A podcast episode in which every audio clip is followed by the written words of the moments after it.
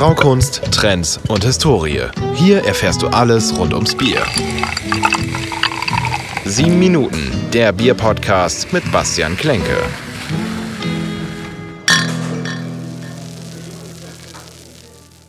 Hey, moin moin und Prost aus unserem kleinen Bierkeller.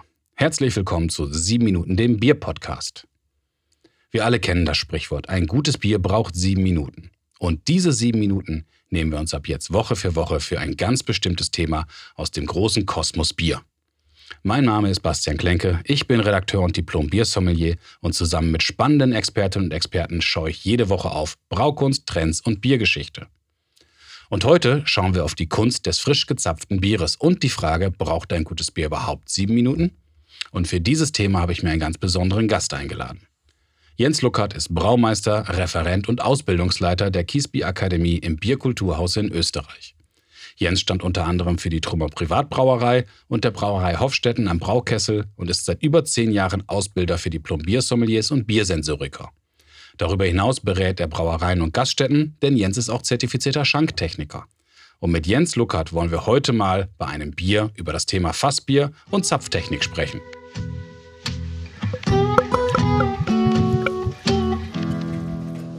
Hallo Jens, schön, dass du Zeit für uns hast. Ich grüße dich. Ja, hallo Bastian, freut hallo. mich auch. Du, ich zapf uns beiden mal ein Bier und derweil haben wir beide Zeit, uns zu unterhalten. Was darf ich dir denn anbieten?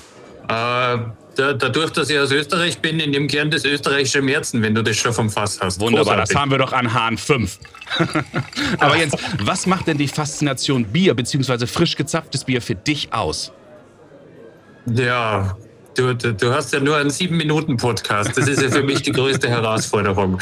Äh, also die Faszination ist ja, dass wir da jetzt vor dem Zapfhahn 5 äh, stehen ja. und äh, ich sehe, wie das Bier da hineingeht in das Glas und ich mich schon irrsinnig darauf freue, das einfach zu trinken. Und mhm. Äh, das ist faszinierend, ganz egal, wo ich bin, ist Bier eigentlich immer also das ist ein Thema, das jeden interessiert. Das ist mhm. nie so, dass wenn ich sage, ich habe beruflich mit Bier zu tun, dass dann einer sagt, okay, es interessiert mich nicht, äh, reden wir über Fußball oder was auch immer, äh, sondern man redet dann zumindest auch über Bier und äh, die Leute stellen Fragen, äh, auch wenn es jemand nicht mag, mag er eigentlich was drüber wissen. Also Bier ist Emotion und äh, ja, Bier ist präsent und es gehört einfach zu unserer Kultur. Das stimmt wohl. Du kennst ja auch sicherlich das Sprichwort, ein gutes Bier braucht sieben Minuten. Ist ja auch namensgebend für diesen Podcast. Woher kommt dieser Spruch und ist der eigentlich heute noch aktuell?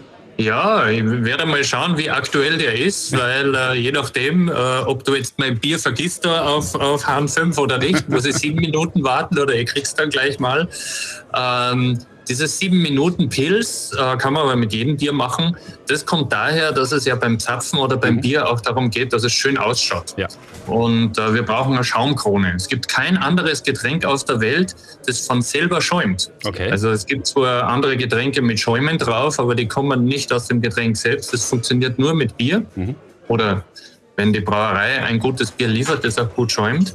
Und damit der Schaum stabil im Glas steht, ähm, braucht er ein bisschen Zeit zu trocknen. Mhm. Also umso länger sich der Schaum setzen kann im Glas, umso stabiler wird er und umso schöner kann man ihn dann rausheben.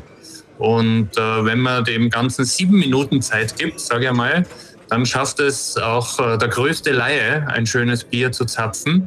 Der Nachteil bei den sieben Minuten ist, und das erlebe ich jetzt gerade selbst, äh, wo du da vor mir zapfst und ich bei mir nicht krieg, äh, der Nachteil ist, das Bier wird warm. Okay. Und, äh, und es ist dann einfach der frische Faktor nicht mehr da. Die Kohlensäure ist weg. Deswegen äh, schauen auch wir in der Ausbildung zum Biersommelier immer darauf, dass wir den Leuten beibringen, in eineinhalb bis zwei, vielleicht maximal zweieinhalb Minuten in zwei bis drei Zügen ein Bier zu zapfen. Dann hat der Schaum genug Zeit, sich zu setzen. Man kann ihn schön rausheben, weil er stabil ist. Und das Bier ist noch frisch und kalt und äh, perfekt zum Genießen. Das heißt, das war auch im Grunde schon immer so. Ein Bier hat nie wirklich sieben Minuten gebraucht, sondern man hätte es auch mit ein, zwei Zügen durchzapfen können und dann wäre man in anderthalb bis zwei Minuten durch gewesen. Genau, also ich sage mal, das andere Extrem, das äh, ist ja, dass man auf den Schaum quasi pfeift. Das mhm. machen ja auch äh, andere Länder. Äh, das ist ja jetzt eine rein, sage ich mal, deutsche oder ich bin ja aus Österreich, sagen wir mal deutschsprachige Kultur, mhm. dass wir dem, dem Bierschaum in Szene setzen. In den Niederlanden oder in England, das ist ja auch sehr berühmt, das ist ja anders. Da kann ich dann natürlich durchziehen und dann habe ich, äh, sagen wir je nach Fließgeschwindigkeit, in wenigen Sekunden mein Bier im Glas ohne Schaum. Das geht dann natürlich, aber das, da ist eine andere Zielsetzung dahinter. Und wenn man Bier mit allen Sinnen genießt, mhm. das ist bei uns auch immer ganz stark im Fokus, dass wir uns unserer Sinne bewusst sind. Und einer unserer Sinne ist das Sehen. Das gehört dazu. Ein Bier schaut auch schön aus. Ja. Äh, dann geht es eben nur, wenn man ein, zwei Minuten wartet, dass der Schaum dann trocken ist und eben stabil dann im Glas steht. Mhm. Jetzt hast du gerade noch ein ganz spannendes Wort reingeschmissen, die Fließgeschwindigkeit. Das kennt wahrscheinlich auch jeder, der nicht mal am Zapfhahn, aber auch mit einer Flasche das Bier eingießt. Je schneller ich es mache, desto schneller schießt der Schaum hoch. Das heißt, damit kann ich auch regulieren, wie stark es schäumt oder nicht. Genau, damit kann man regulieren und man kann eigentlich, wenn man geübt ist, auch aus der Flasche mhm. ein schönes Bier zaubern. Das heißt, äh, äh, wie du richtig sagst, also je nach Ausflussgeschwindigkeit oder je nach Abstand, wenn man die Flasche sehr weit weg vom Glas hält, ja. dann entsteht natürlich mehr Schaum. Dann muss man hinten raus auch ein bisschen länger warten. Äh, aber er wird dann schön stabil und dann kann man ihn eben schön rausheben. Und das ist dann eben die Kunst, des äh, Biergenießers, des geübten Biergenießers, dass er ganz genau weiß, wie er quasi sein, sein Glas, wie er den Winkel halten muss. Das hängt ja auch ein bisschen von der Glasform ab. Ja. Äh, es gibt Gläser, da fließt das Bier so ein bisschen schonender hinein. Es gibt Glasformen, wo, äh, äh wo einfach durch Abkantungen mehr Wirbel entstehen und dadurch äh, das Bier mehr schäumt. Aber es hängt natürlich auch vom Bier ab. Denkt man mhm. zum Beispiel an ein Weißbier, das kennt glaube ich jeder, äh, dass man das erst lernen muss am Anfang, dass man so eine Flasche Weizenbier überhaupt in dieses Glas reinbringt, ohne dass zu viel Schaum entsteht, weil einfach in dem Bier viel mehr CO2 drin ist ja. und das CO2 letztlich ja dafür verantwortlich ist, dass der Schaum entsteht. Ah, wunderbar, das ist sehr spannend. Jetzt haben wir es ja auch gesehen, es gibt ja auch verschiedene Zapfhähne. Welchen Einfluss haben die denn da drauf? Ähm, jo, es gibt wirklich sehr viele verschiedene Zapfhähne. Ich nehme mal zwei Extreme mhm. heraus. Also das, was bei uns üblich ist, meistens ist es ein Kompensatorhahn, ja. wo man den Durchfluss eben auch regeln kann, die Geschwindigkeit regeln kann. Und das andere Extrem kennen vielleicht manche vom Irish Pub. Mhm. Das ist ein Guinness-Hahn und äh, oder ein Stout-Hahn, aber Guinness äh, ist da prädestiniert dafür, deswegen dürfen wir die ruhig nennen. Äh, dort ist es so, dass das Bier äh, an einer kleinen Lochplatte, an einem Sieb, könnte man sagen, mhm. vorbeifließt und dadurch das Bier verwirbelt wird und dadurch schaut es dann am Anfang, ja, das schaut ja aus wie so, ein, soll ich denn sagen, so eine Latte äh, Macchiato oder ja. so ein Smoothie. Man hat so ein, ein Schaumwirbel-Bier-Gemisch mhm. äh, und dann hat man eben ein ganz eine feine, cremige Schaumdecke und das passiert eben durch diesen Creamer, wie sie da in England dazu sagen. Es ist, äh, ich kann gar kein normales deutsches Wort dafür finden, ein Crememacher, okay. äh, der das äh, quasi verwirbelt und dafür verantwortlich ist, dass das so ausschaut. Und dafür braucht man dann auch wieder nicht sieben oder zwei Minuten, sondern die lassen das ja in einem runter. Mhm. Lass uns dann einmal kurz absetzen und, ähm, und gehen dann noch ein zweites Mal drauf. Aber da geht es jetzt nicht um die Schaumdecke herauszuheben, sondern einfach um diesen Wirbeleffekt ähm, zu unterstützen.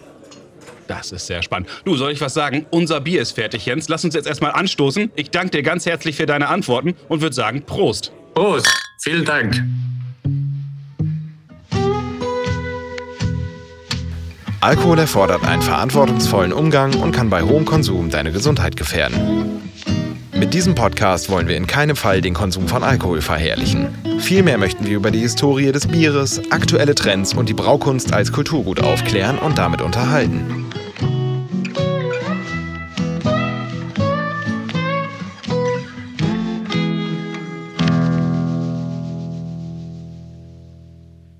Welche Bedeutung hat das Reinheitsgebot heute?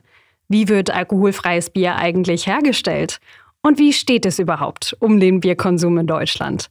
Weitere Folgen zum Podcast 7 Minuten der Bierpodcast findest du auf noz.de slash Bierpodcast. Du kommst nicht aus Niedersachsen? Dann findest du alle Folgen auch in den Audiotheken unserer Partner SAZ, SVZ, DK und NNN. Viel Spaß beim Hören!